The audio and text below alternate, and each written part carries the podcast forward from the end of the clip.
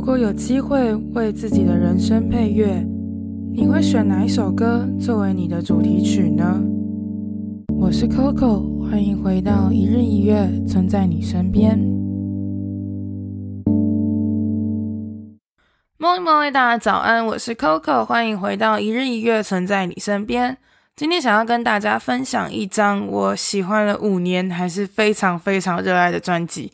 我每一次听，每一次都觉得很不可思议。这张来自一九七二年的作品是 Nick Drake 在短短二十六岁的人生中最后一张作品。这张作品叫做 Pink Moon。记得我第一次认识这张专辑的时候，是五年前有一次逛敦南诚品，我在音乐的那个书架上闲逛，我看到了有一本书叫做《变调摇滚名人堂：摇滚巨星的诅咒与宿命》，那是一本精装书。我就觉得说，诶，好像可以拿起来看看。这种可以整理每一个乐手或者是音乐人的书籍，很适合当做入门。那时候的我刚看完披头士的展览，所以我对摇滚乐非常的好奇，我对音乐也是满满的热忱，对那个知识啊、历史啊都非常的向往。所以我就挑了这本书以后，就走向那个大理石的座位，不知道大家还记不记得？然后我那时候就很幸运的找到了一个位置坐下来后，开始一页一页的翻阅这一本书。然后我有一个习惯，就是我很喜欢看人家是什么时候出生、什么时候去世的，就想要知道他们活多久。我在看维基百科的时候也会这样，对，想要先知道这个人还活不活着。对，但是这本书就就叫做《变调摇滚名人堂》嘛，所以里面的人都是历史人物了。所以当我一直不断的计算他们的年龄时，我发现二十七这个数字一直出现在我的脑中。我后来就忍不住去 Google 看了一下，发现哦，原来有一个。词汇叫做“二七俱乐部”。二七俱乐部这一件事情，我在之前的文章有提到过。那这就是一个在摇滚音乐界里面一个算是死亡的诅咒。他们认为说，有才华的年轻人、年轻的音乐人都逃不过二七这个数字。然后之前有一部电影就是在讲这一件事情，我也有分享过。如果有兴趣的话，可以去我的 Instagram 上面找。所以我就把每一个音乐人的故事粗略浏览过后。我翻到某一页的时候，突然发现有一个音乐人在我的生日时去世。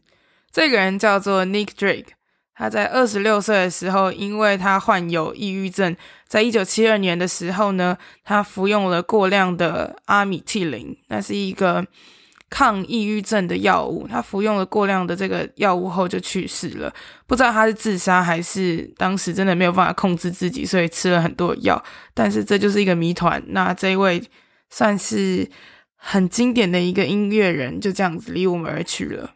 所以我就抱持着这个人为什么在我生日的时候去世这个奇怪的理由，我点开了 Spotify，我开始听 Nick Drake 的作品的时候，我一边阅读着内文，一边觉得很难过，非常的难过。我那时候好像还有在成品偷偷哭吧，我觉得真的太难过了。那本书有特别告诉读者。其实 Nick Drake 在世的时候，他的人生没有很顺遂。应该说他在音乐的这条路上没有很顺遂。他人生发行的那三张专辑里面，在他生前只卖出四千张，对啊，他很像是音乐界的范谷，因为他离世之后，直到二零一四年的统计数据，他的作品总共在世界上卖了两百四十万张，对吧？是不是真的很惋惜、很难过诶？真的很难过。这张《Pink Moon》最有名的一点就是，他只花了两个小时就录制完成。他甚至在两天的时间内就完成所有的混音跟后置，一把吉他跟一点点的钢琴触键。这个不被重视的音乐才子，把所有的害怕、内向的个性啊、恐惧的感受，全部都写成了最温暖的音符。Pink Moon 这个字面上其实是一个很不祥的预兆，粉色月亮，这是一个很不祥的预兆，甚至带有一种愤怒跟暴躁的情绪意涵，是一种不是一个很正面的一个想，应该一个想象或者是一个画面。但是这一张 Pink Moon 却是给听众最平静跟最祥和的听觉体验。我记得那个时候，我刚开始听台湾的音乐，那时候最喜欢的歌手叫做柯智棠，我现在还是很喜欢他。我那时候因为太喜欢柯智棠了，所以当我听见 Nick Drake 的作品这么像柯智棠的时候，我真的很难过。我觉得 Nick Drake 如果可以晚生个四十年，他一定会大红大紫，而且我到处去跟我的朋友们讲。然后那时候心情错愕到，我甚至有去私讯柯智棠的脸书，我跑去跟他说：“就你有听过 Nick Drake 吗？”然后。好险他那时候还有回我，不然我觉得我真的是笨蛋。我当时就是不知道什么叫做曲风，我也不会去分类那些东西，所以我不知道原来他们做的东西叫做民谣。这些以吉他为主轴的音乐听起来有时候会很像，你的旋律如果比较平一点，很容易会让你感受到好像是不一定是同一首歌，但是一样的氛围。这叫做曲风、乐风。我那时候不太理解，然后我就这样子去传给了。柯志堂，我到现在还是觉得很瞎。如果我人生有机会遇到他的话，我一定会好好跟他讲这个很智障的事情。有时候就会很惋惜啦。如果有一些人可以晚生个几年，说不定他的人生会完全不一样，对吧？Nick Drake 会得忧郁症，会得抑郁症，也是因为他的音乐事业一直没有起来，他觉得自己不被重视，所以一直觉得一直怀疑自我，所以才会变成这样。所以如果现在是他在这个世代的话，说不定就会变得很厉害，对吧？有点不知道怎么办。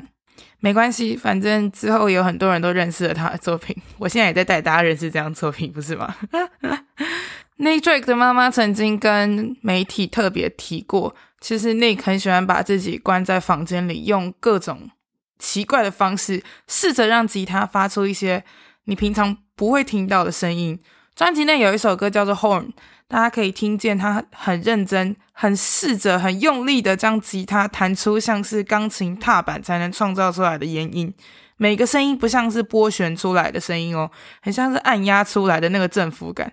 我不知道大家知不知道我在讲什么，但是如果有学音乐的人，应该会有一种就是那种按的感觉，它会有一种往下的低音是让它延伸出去的，在吉他里面会那个拨弦的动作是不一样的。那个敲击的声音跟拨弦的那个本身是不一样的振幅，但是他很试着用吉他的声音做出那一个按压的感觉，很酷。Horn 这首歌非常的不错，跟专辑同名的歌曲《Pink Moon》则是专辑内唯一一首有加入钢琴的歌曲，其余的歌都是一把吉他搞定哦。Nick Drake 他曾经在上一张专辑。Brighter laters 里面尝试过弦乐啊、管乐啊，或者是其他不同的乐器编曲，但他觉得那些声音太过饱和，跟他想要追求的声音不太一样。其实我每次听这张专辑，都会觉得 Nick Drake 很像是在用一把吉他，很努力的在磨他的心智，磨他那个很躁动的心，铁杵磨成针的毅力，就是他在做这件事。他是用吉他，一把吉他，很认真的在磨这件事情。好像在其他的很多的乐评网站都有很认真的去分析他的作品的时候，都说其实《Pink Moon》是最接近他本人的一张作品。其他前面的两张也很棒，评价也很高，但是 《Pink Moon》应该算是他自己把自己升华到一个极致，做出一个最接近他内心的作品。《Pink Moon》这张专辑只有二十八分钟。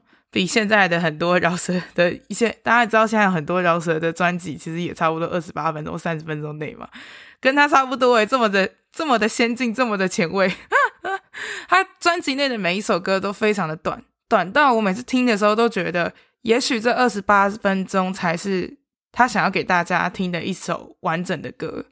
我每次听这张专辑，我一定会从头听到尾，我绝对不会按随机播放，一定要一首一首一首的听下来，让那个专辑无限循环的时候，让你自己进入他的思想漩涡。真的，他有一个很深很深的漩涡，会带着你一直走，一直走，一直走。最后一首接到第一首的时候，也不会有一种重新开始的感觉，真的就是一个漩涡，一直往前，一直往前，但是一就是在一个轮回里。我甚至觉得啊，如果你现在在听的朋友们，如果你们跟我是一样那种，只要家里的冰箱是满的，就可以在家里待一整周，完全不出门的人，你应该会很懂这张专辑，因为我觉得这张专辑是一个，嗯，你会进入到某一种状态，你可以很长时间不跟世界对话，你就是在做自己的事情，也许是自我对话，也许是在看其他资讯，或者是在增进一些实力之类，但是。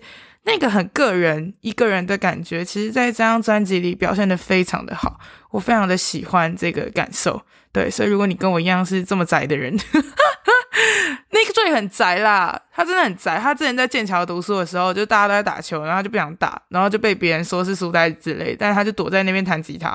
一九六零年的书呆子，赞吧，酷吧。之前书呆子的心情，现在在二零二零年，大家还是可以听得懂的。嗯。我不是书呆子啊，我不是，我只是很宅，我真的不是书呆子，真的。我如果是书呆子的话，我德文就不会学这么累了。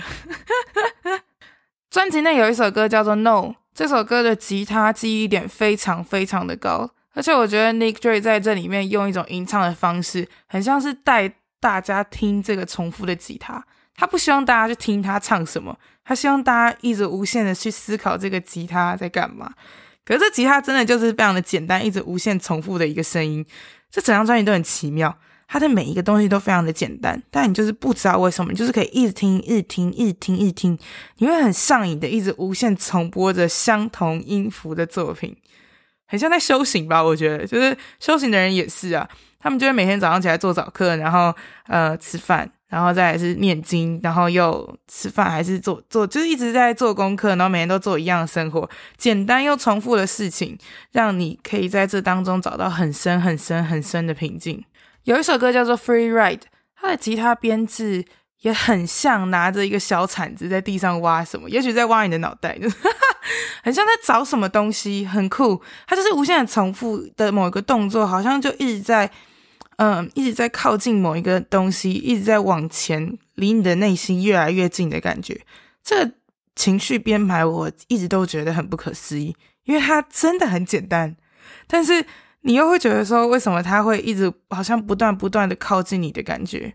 嗯，其实我以前在听这张专辑的时候，我觉得每一首都长一样。可是我后来仔细听，没有后来，我每一次仔细听，我都觉得每一首都超级不一样。可是你整张二十八分钟这样听下来后，你会觉得这真的很像一首歌，他的情绪所有东西都太像了，每一首歌都很像。后来 Nick Drake 的作品有被大量的使用在电影配乐里，我想也是吧。这种可以让人无限思考的音乐，很值得放在电影里面。对，在某些场景，你可能需要一个重复的声音的时候。如果出现这样子的音乐，你就会跟着他一起想。但是这整张专辑这样听下来的时候，更很像是直接去修行的感觉，很有趣。我很喜欢这张专辑。其实我一直在想，我第一张专辑要介绍哪一张？可是我因为前一阵子有点像是无头苍蝇，我有觉得很多作品都很棒，但是静不下心来把它好好听完。然后当我出现这个状况的时候，我就突然想到那个 Pink Moon 的声音。Pink Moon 这一首歌真的是在我心中，只要我心情很浮躁，我一定会想到它。那个专辑绿色的封面永远都会在我各种奇怪的状况时浮上我的心头，很奇怪，好像这个人在我的生日去世就很了不起一样，他好像在我的生命中 占了一个很奇怪的角色，我不知道。但是他的音乐总是可以带我回到一个很大很大很大的平静里面，就那是一种很坦然、很简单的东西，在帮你。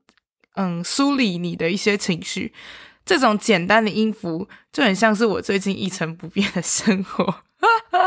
我最近每天的生活都长一模一样，但是我每天都会找到新的东西。我每天也可以在这些平静中找到很多小事，很快乐的事情。我就像是 Nick Drake 一样，把很多事情小小的记录下来，小小的记录下来。虽然每天都差不多，但是都有不一样的东西。就我刚刚讲的，每一首歌都差不多。好啦，其实差很多啦，是我自己觉得差不多，但是。都有找到很多新的东西，我觉得也许他在这张专辑里面是找到一份救赎吧，因为其实之前的作品里面他有说啊，他觉得那些编曲他自己不满意，可能嗯这些不快乐的情绪都在这一张专辑里面表达出来，虽然他还是用一种很温柔的方式做出来。我觉得柯智堂跟他很像的一个点，就是他们两个都是玩民谣，然后他们两个都是在。嗯，也许在心理层面上是有一些抑郁或者是忧郁的情况下，但是他们最后呈现出来的音乐都是给这个世界温暖。他很试着把自己的情绪降到最低，然后给这个世界最温暖、最深层的自我对话，所以很有趣啦，很有趣又很感人。因为其实有些有些音乐的人，他们会用一种比较暴力的方式把他们的情绪表达出来。这之后的 podcast 我们会聊到，我之后有一个。很厉害的 podcast 跟大家聊一些很厉害的作品，嗯，然后呢，所以我就觉得说，如果你喜欢柯智堂，你喜欢民谣，你绝对不能错过 Nick Drake 这张 Pink Moon。Pink Moon 这张作品作品 在在全世界的评分其实都非常非常的高。我在还没有去查他的评价时，我就很喜欢了。然后看到大家的评价的时候，我就觉得，嗯，我眼光真好。这张专辑我听了五年，从来都没有腻过。真的很值得，就是大家可以去好好听二十八分钟而已，你的人生多三十分钟来听这张专辑，绝对值得。那希望大家都可以去听听这张一九七二年发行的《Pink Moon》吧，绝对不会太老，真的。它这张专辑非常的新颖，非常的前卫，你绝对不会觉得很怂，就是要这样跟大家讲，大家才去听。好啦，那我是 Coco，我们下次见喽，拜拜。